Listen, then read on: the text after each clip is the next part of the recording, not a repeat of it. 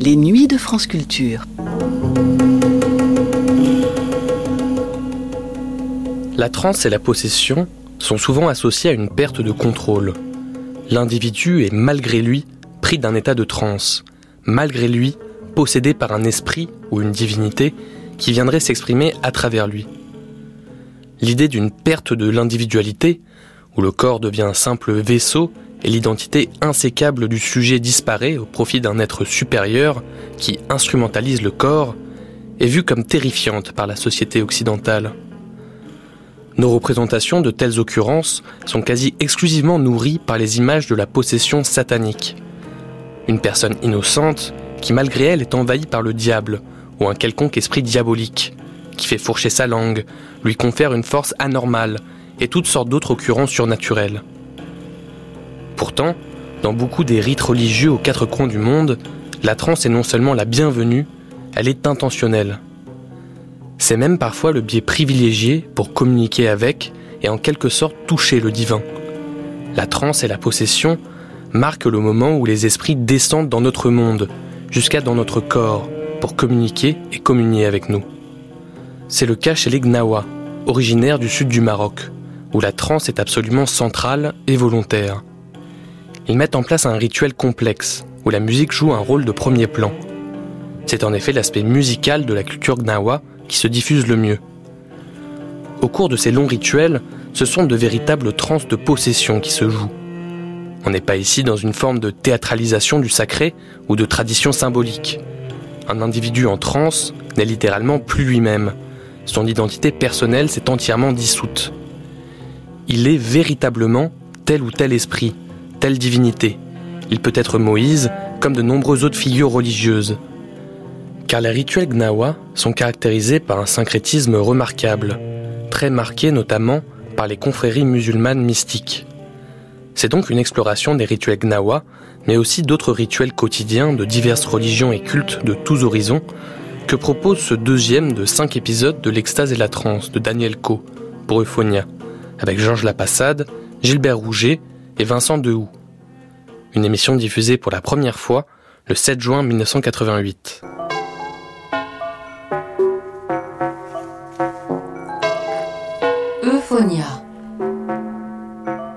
Programme musical de France Culture, L'Extase et la Transe, série d'émissions coordonnées par Daniel Coe. Aujourd'hui, l'Afrique noire, l'esclavage et l'exil, la transe et la vie quotidienne, avec Gilbert Rouget, Georges Lapassade et Vincent Dehoux.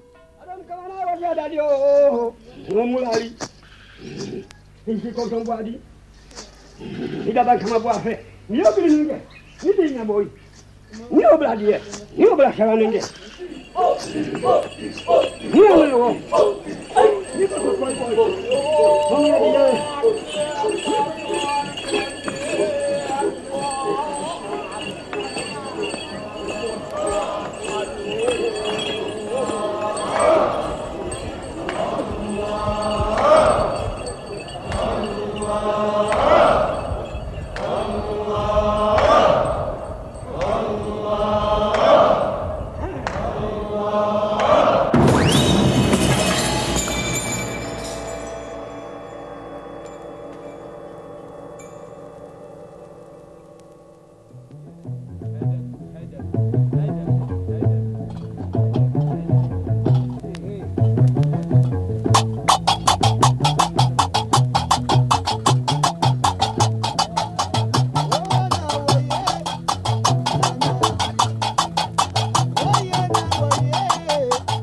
L'Afrique noire, l'extase, la transe et le développement du temps. L'Afrique noire en exil. Un exil pas si lointain lorsqu'il s'agit des Gnawa, ces descendants d'esclaves noirs originaires du Soudan, pays appelé aujourd'hui Mali, une secte religieuse qui vit dans le sud du Maroc.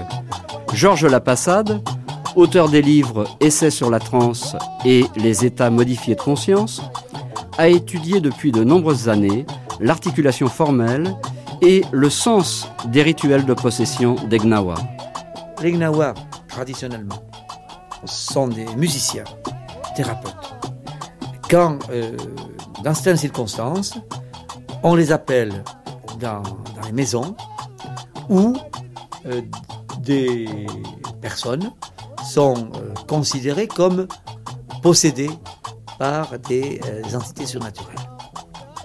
Leur travail consiste alors à produire un rituel musical assez complexe, en plusieurs phases, au cours duquel les sujets euh, qui sont euh, concernés entrent en état de transe, transe qu'on appelle de possession, car ils sont censés être habités par des entités surnaturelles, comme dans le vaudou puisque le, mécanisme de, base de ces rites de possession, c'est la croyance fondamentale, le principe même, c'est que des gens en état de transe deviennent pendant un certain temps habités par une divinité qu'on invoque. Ce n'est donc pas une transe euh, malheureuse, euh, accidentelle, c'est une transe voulue, délibérément provoquée, et qui a euh, pour finalité de, mettre fin à un état de trouble.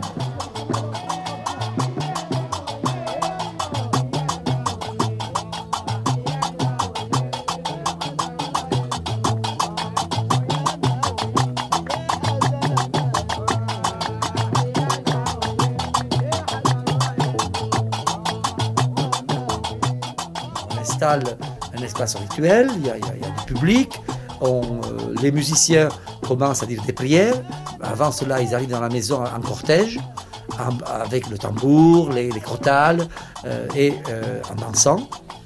Ils traversent toute la ville.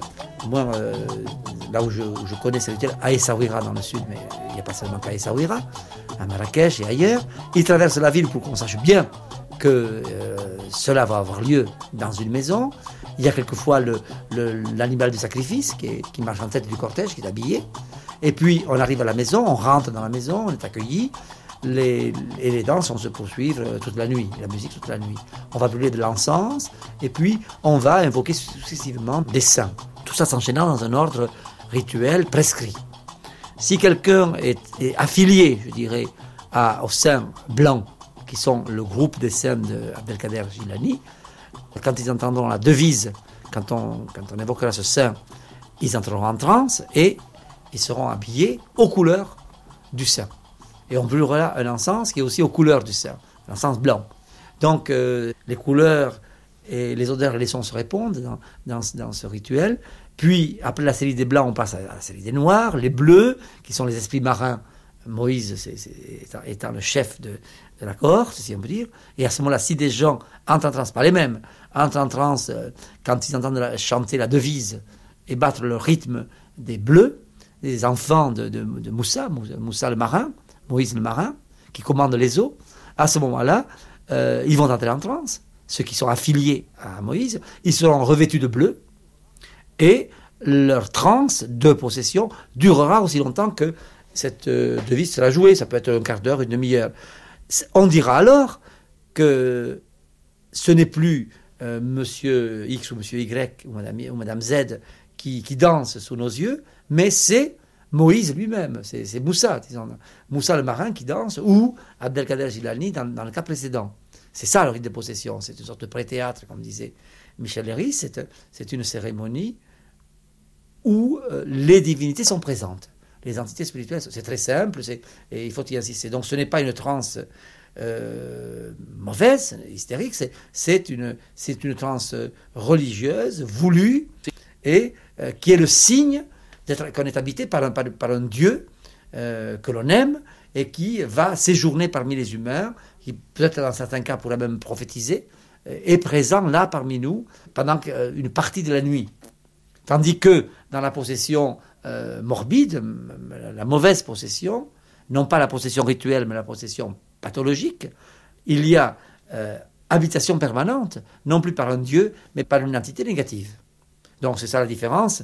Euh, on emploie le même mot possession, c'est quelquefois difficile de s'y retrouver, mais ce sont deux possessions absolument opposées.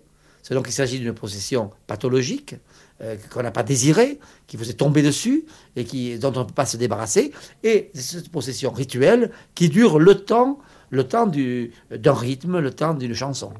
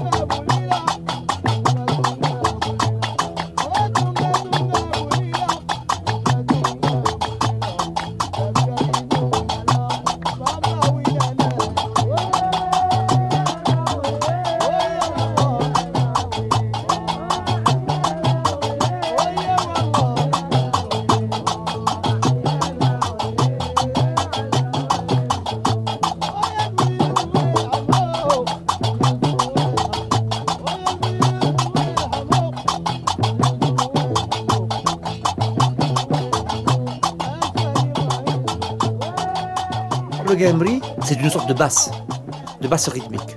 Il donne, d'ailleurs ce qui est très rare dans, dans les pays euh, d'influence arabe, euh, c'est que il, joue en, contre-rythme. Il joue d'une manière autonome un support rythmique comme la, guitare basse, disons, dans, dans- dans- un orchestre de, de rock, comme ça. Il n'accompagne pas mélodiquement le chant, comme, comme ça arrive souvent dans les instruments d'orchestre arabe, où il y a un redoublement du, chant à l'octave, par exemple. Et en même temps que, que le, musicien joue de ces trois cordes, il frappe la peau qui recouvre la, caisse, et euh, il y a un autre rythme encore qui est produit. Et il y a cette sorte de polyrythmie qui est caractéristique, je crois, de l'art des Gnawa.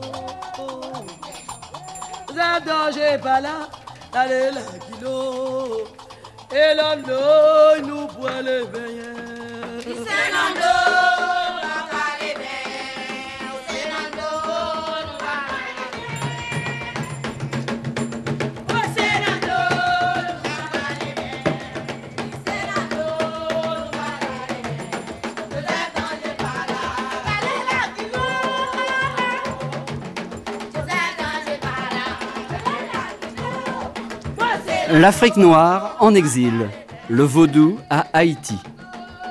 Le vaudou remplit une fonction sociale utile dans l'état actuel de la société haïtienne, écrit Alfred Métro dans son livre Le vaudou haïtien. Si ses chants et ses danses sont essentiellement des actes religieux, ils n'en procurent pas moins des joies toutes profanes. Si les historiens des religions ont signalé les ressemblances qui unissent les sociétés orgiaques de l'Antiquité aux sectes de Zar en Abyssinie et en Égypte, à plus forte raison rapprochera-t-on ces cultes antiques et ceux du vaudou.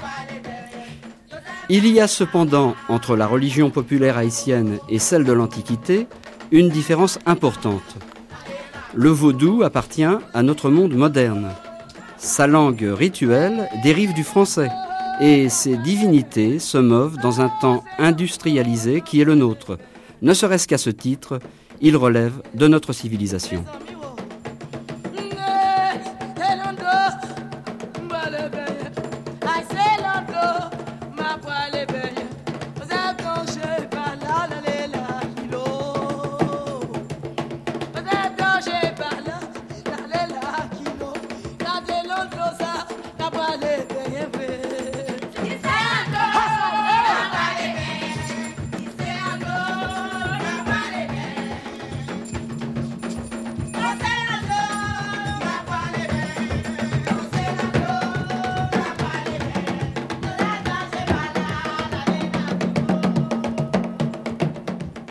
Prêtresse Mambo et les Unsi qui l'entourent sont enfermés dans la maison des mystères où se trouve l'hôtel vaudou. Invocation à un esprit nommé Jean d'Antor. Gasson, la guerre au Neg Dahomey. Les Unsi exécutent la danse des princesses d'Abomey en chantant cette invocation aux esprits guerriers du Dahomey. Un jeune garçon est possédé par l'un d'entre eux. La prêtresse Mambo contrôle la crise. Plusieurs jeunes filles vont elles aussi entrer en transe?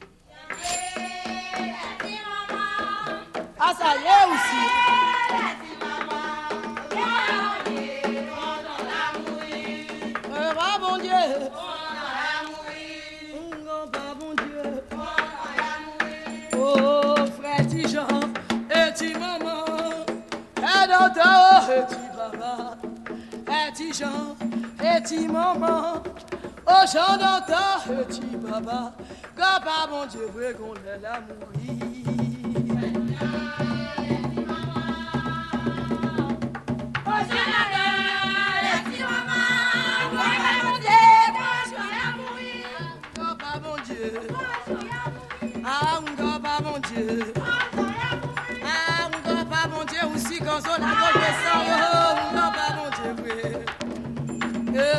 Frère Tijan, ti maman, frère Dada, et ti papa.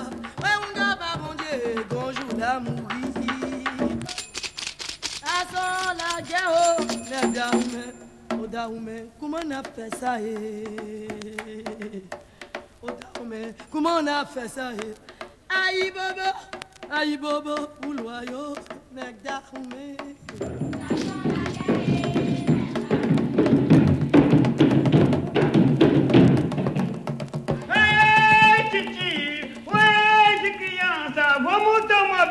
vovô, pedi licença, vovô, pedi licença, esse crião, saí.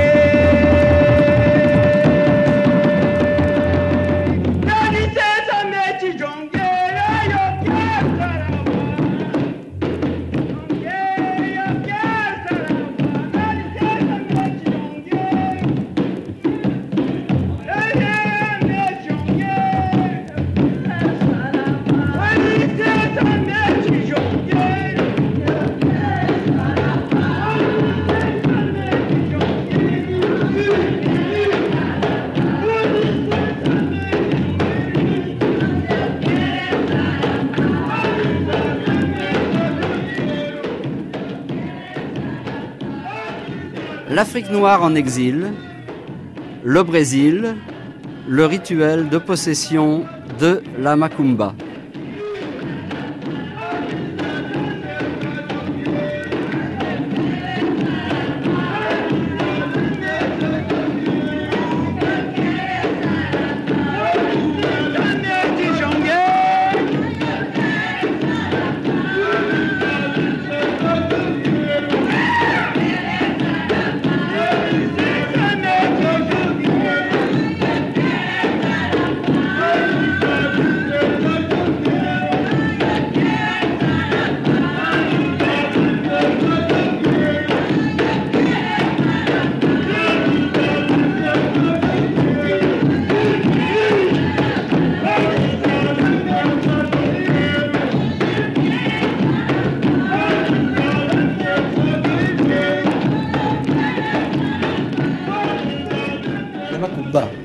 C'est un rituel d'origine africaine, donc de Guinée, de, de la zone euh, du, Bénin et euh, du, du Nigeria.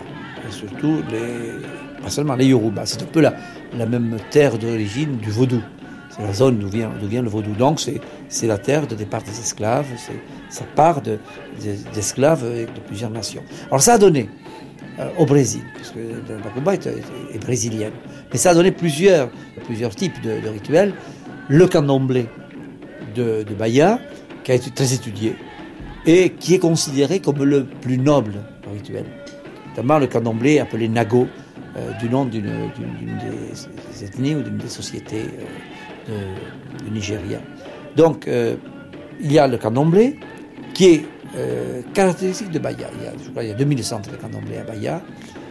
Mais il y a aussi euh, la macumba. Alors la macumba, c'est un terme qu'on retrouve plutôt à Rio, à São Paulo.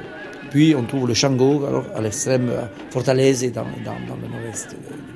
La macumba, c'est ce que je, connais le mieux, c'est la macumba, qui est euh, un rituel dont la base musicale est formée par les atabaques, c'est-à-dire par des tambours, par trois tambours de grandeur différente, et le chant. Le, chant et les rythmes sont ceux de la samba, sont des formes anciennes, traditionnelles de la samba. Et la macumba, c'est un rituel religieux, profondément religieux. Il, se déroule dans des, centres, et dans ces centres, il y a des hôtels, des hôtels qui regroupent des statuettes statuettes de divinités, j'en ai ici, euh, par exemple le Pombagira, c'est la, c'est la putain des enfers, c'est la, c'est la déesse euh, rouge et noire qui, qui est très, très, je dirais, très érotique et qui est la femme, qu'on appelle la femme de cet échou, c'est la, c'est la maîtresse de tous les démons, disons, qu'on appelle les échous. Mais avant de parler de, cette partie qui est celle que je préfère, la, la partie en noir et rouge, euh, avant donc d'en arriver là, il y a d'abord, ça c'est, c'est, c'est la divinité de la nuit, c'est des enfers, des, de, de côté de nuit. Mais il y a d'abord le, le- les, les orishas, c'est-à-dire les, divinités euh, reconnues comme Shango, Yemanja, c'est les, divinités qui sont venues de, Nigeria et du Bénin. Ils sont représentés par des, statuettes syncrétiques. Par exemple, Yemanga, qui est la déesse des eaux douces et des fleuves, est représentée par la, Vierge de Lourdes. Et on chante en son honneur le, le 15 août euh, l'Ave Maria. Et donc, euh, euh, d'autres comme euh, euh, Omulu, par exemple, ou Abaloué, et euh, c'est Saint-Lazare. Il est, il est la divinité, lui, il vient, il vient du Bénin, il est étranger au pays, et il est, il est, il est moche, il est, il est malade, il est, il est couvert de plaies, il, est, il, a, il, a, il, a, la vérole, il a, il, a, il a des maladies, la petite vérole, des choses comme cela. Il est, il est le dieu de, de cette chose de, de, de, de cauchemar, de, cancer de la peau peut-être. Et alors là, ça, ça- me gêne un peu d'en parler, c'est ma divinité. C'est très curieux, c'est ma divinité. Alors là, je, je, je deviens un peu personnel, mais euh, comment, je- ça c'est dur à raconter. J'ai un rapport à la macumba qui est très, qui est très violent. J'ai vécu un cauchemar. Euh, exclu du Living Theatre avec qui j'étais, je, vivais, je vivais au Brésil en 1970. J'avais eu l'impression à Rio pendant un mois et demi, deux mois, d'être, de, mourir, d'être condamné à mort, que, j'allais mourir à Rio. Ça, c'était vraiment une conviction totale. J'avais une, sorte d'état fébrile euh, et euh, que je pas à guérir, qui a guéri quand je suis arrivé en France, quand j'ai réussi à m'arracher à ce cauchemar et que j'ai remis les pieds à Lisbonne, sur la terre de Rome.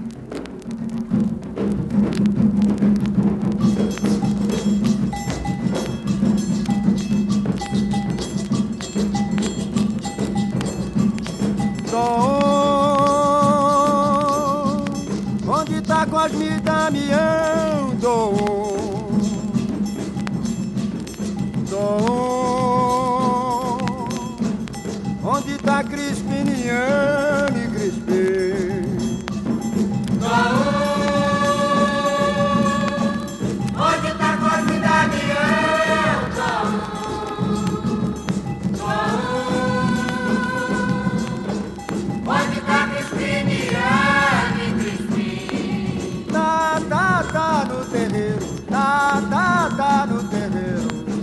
Toma gole, deixa as crianças saravar.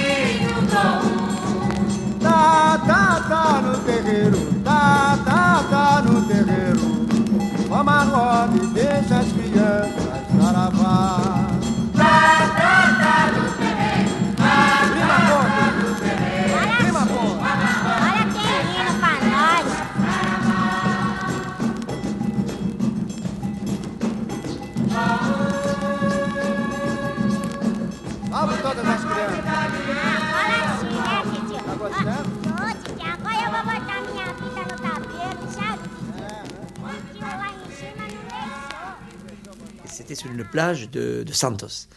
C'est là que Christophe Colomb, on dit que Christophe Colomb a débarqué, mais c'est pas loin de, de San Paulo. Et j'ai assisté le 15 août à la fête de Yeman- Yemanja, la, déesse de la mer. C'est très beau. Et euh, il y avait beaucoup de, groupes de, de macumba, qui sont des, des groupes de trance, des groupes de possession. Bon, c'était une fête de macumba. Il y avait des milliers de personnes sur ces plages. Et euh, vêtus de bleu, comme la couleur de la Vierge, puisque la Yemanja prend le visage de la Vierge dans un syncrétisme. Et une de ces dames, euh, une fort belle euh, jeune femme vêtue de bleu, s'est mise tout d'un coup à chanter l'Ave Maria de Gounod. Et elle a chanté très mal et faux, mais avec, avec une conviction extraordinaire, car elle était, euh, pour elle, c'était beau, c'était, y avait, elle chantait, elle faisait des effets de voix, comme on dit.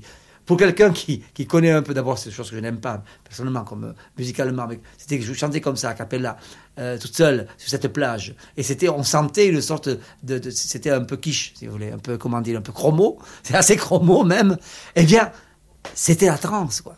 On, peut entendre ça sur n'importe quoi. C'est ça. C'est pas, c'est pas. Je ne pense pas que, que, que l'Ave Maria de Gounod ou de Schubert, c'est quoi, que l'Ave Maria est, est une musique voulue pour la transe. Sinon, il y aurait la transe dans toutes les églises de, de, de- d'Europe, disons, et, notamment à Lourdes. Bon, mais là, l'Ave Maria, puis il a peut-être chanté l'Ave Maria de Lourdes aussi, c'était la transe. Donc, c'est une musique prétexte, je dirais, qui est, nécessaire, qui est nécessairement là, mais encore une fois, je ne, suis, je ne crois pas que la musique suffise à déclencher la transe. Me agradou. Dona Sebastiana, com licença eu já me vou. Dona Sebastiana, sua festa me agradou. Dona Sebastiana,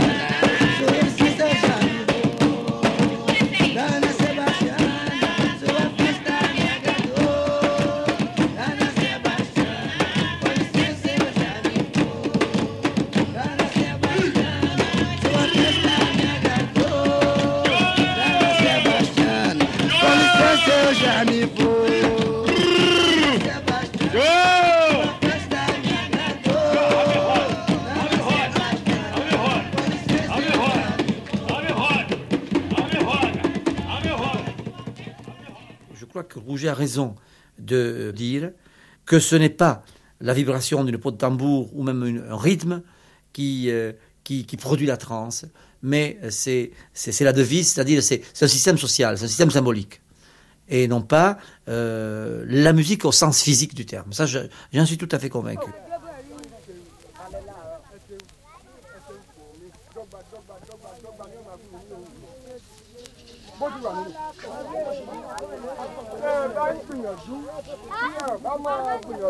Dès le début des années 50, Gilbert Rouget, l'auteur du livre La musique et la transe, a enregistré des rituels de transe sur la terre africaine. C'est au Dahomey, aujourd'hui le Bénin, qu'avec Pierre Verger, il a enregistré en 1952 ce rituel de possession, rituel pour l'offrande des premières ignames, ces fruits africains, offrande au dieu Shango.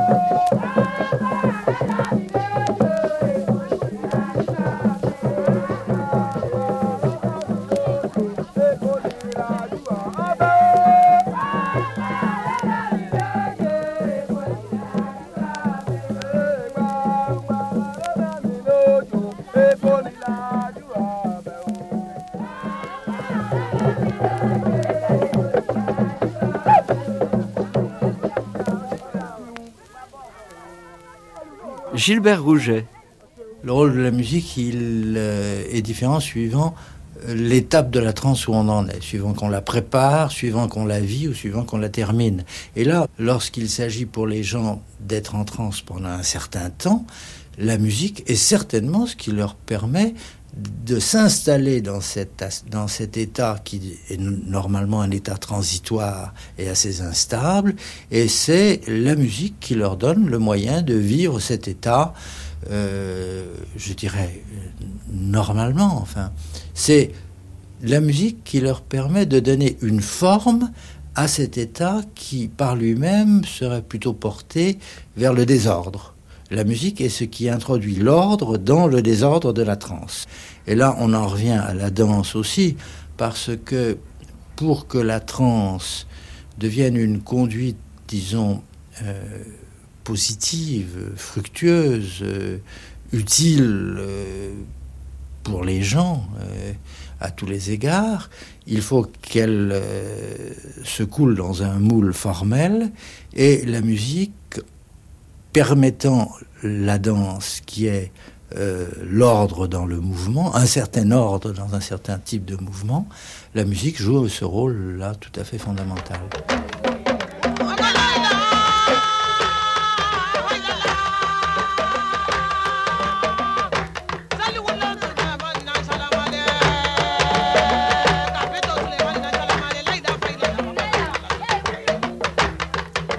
Enregistrement de Gilbert Rouget, cette fois au Sénégal.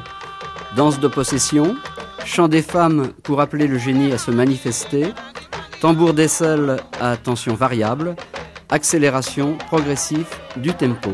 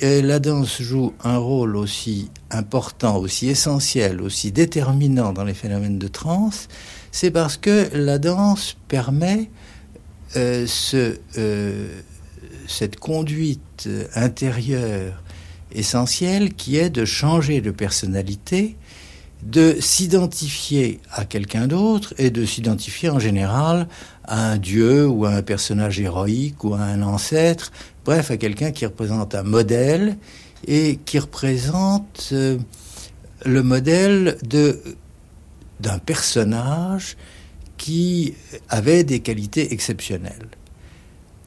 La transe de possession, c'est, je crois, essentiellement quelque chose qui résulte du fait que on s'identifie très violemment, très intensément à quelqu'un d'autre, on s'oublie soi-même, on devient quelqu'un d'autre, on dit dans les langues euh, dérivées du latin, on est possédé par quelqu'un d'autre, dans d'autres langues on dit ce quelqu'un d'autre euh, vous vient sur la tête, par exemple, ou vous investit. Donc, euh, ce, qui a, ce qui est au fond du phénomène de la possession, c'est l'identification à quelqu'un d'autre. Et l'identification à quelqu'un d'autre par la voie de la danse, qui vous permet de mimer publiquement une conduite stéréotypée attribuée à tel ou tel personnage, c'est euh, cette danse, c'est la conduite la plus efficace pour changer de personnalité.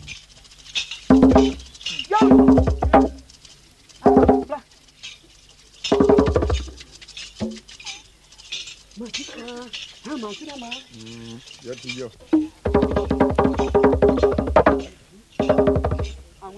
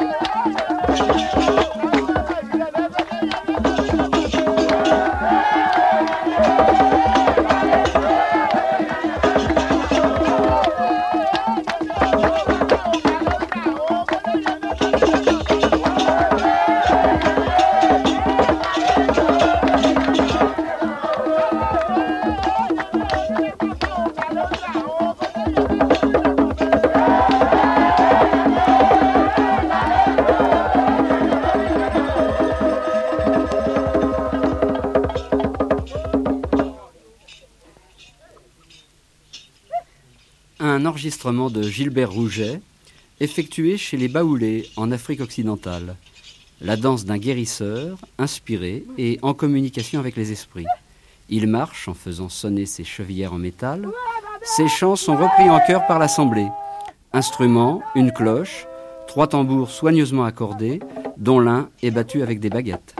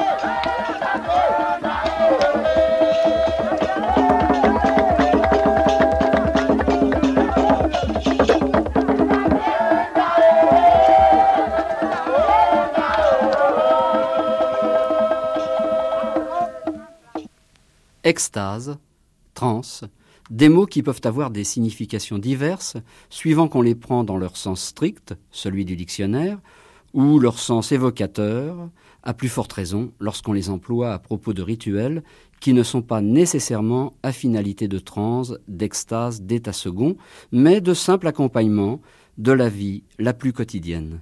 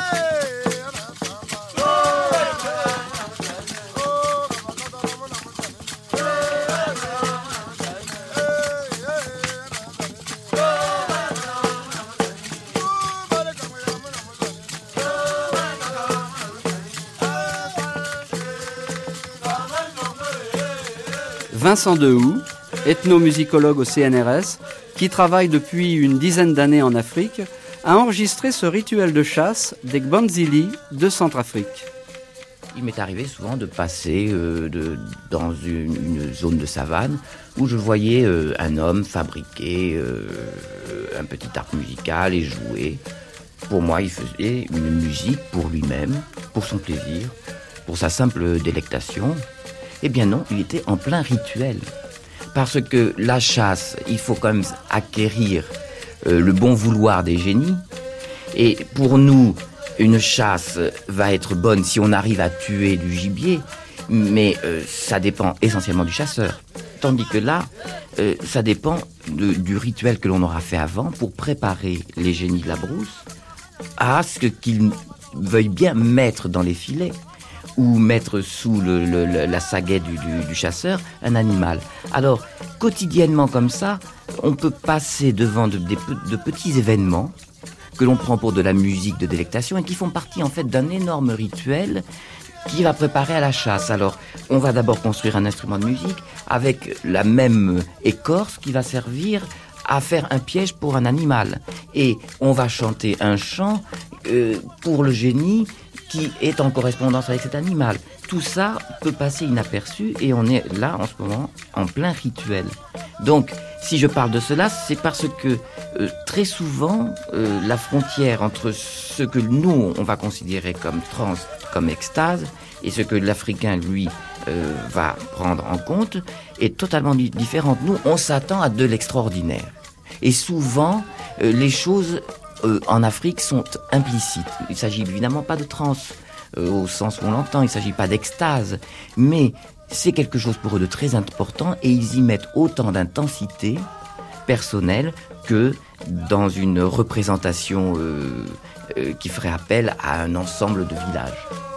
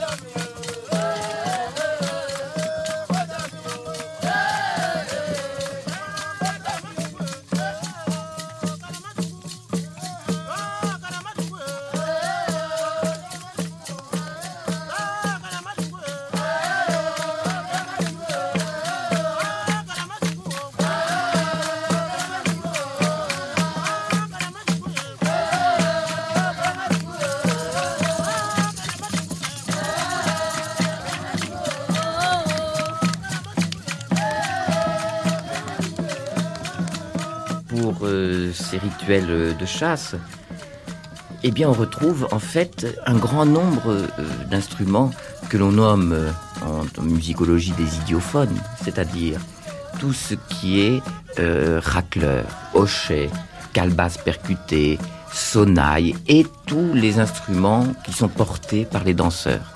Donc, euh, il y a évidemment des tambours, comme très souvent en Afrique. Il y a donc des tambours. Il y a une euh, sansa, une grande sansa.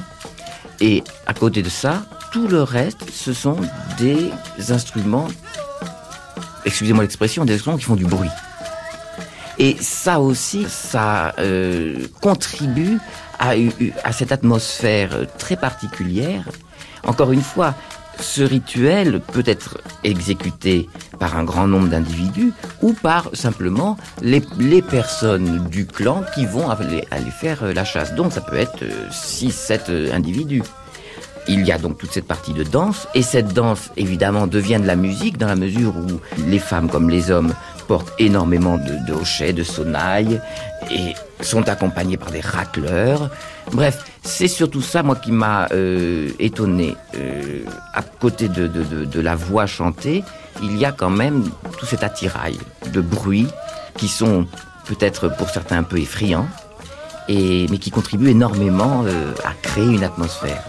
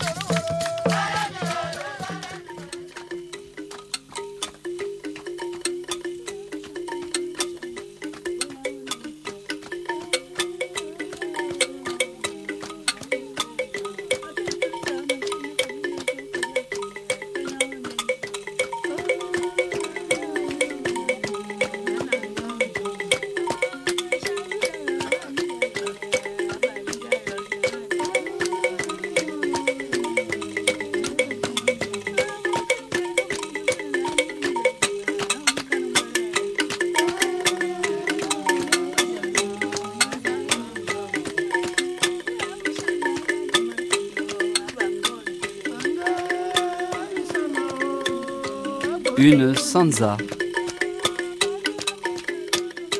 Une sansa qui provient d'un autre groupe euh, de République centrafricaine, les Manza.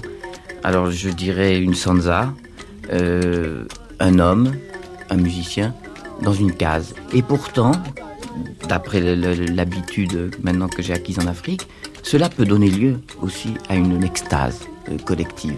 Ce musicien joue pour lui dans sa case, peu à peu des individus arrivent, ils commencent à participer, si le musicien euh, joue bien, et s'il a l'intention de jouer longtemps, il commence à participer au jeu de l'instrumentiste, il s'appelle des voisins, peu à peu la case se remplit d'un grand nombre d'individus, et ce qui devait être simplement une, plage de, musique devient une soirée euh, musicale où même des villages voisins vont venir alors, prélude à la transe ou une transe tout de même? Non, plutôt une, extase euh, qui va monter très progressivement au fur et à mesure que le musicien continuera de jouer et au fur et à mesure que les gens viendront le, le- le visiter et resteront dans sa case, voire toute la nuit.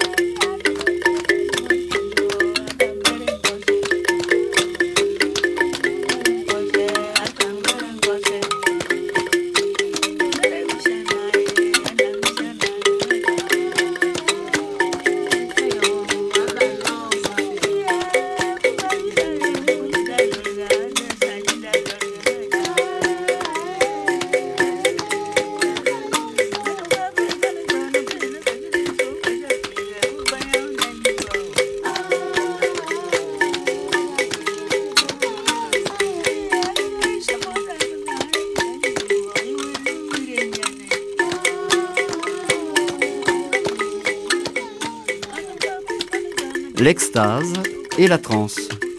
Aujourd'hui, l'Afrique noire et le développement du temps. L'Afrique noire de l'esclavage et de l'exil, l'Afrique noire et la vie quotidienne. Avec Georges Lapassade, Gilbert Rouget et Vincent Dehoux. Euphonia, Daniel Alanguer, Henri Raillard, Claude Courteau, Daniel Co. Mise en page sonore, Annie Flavel.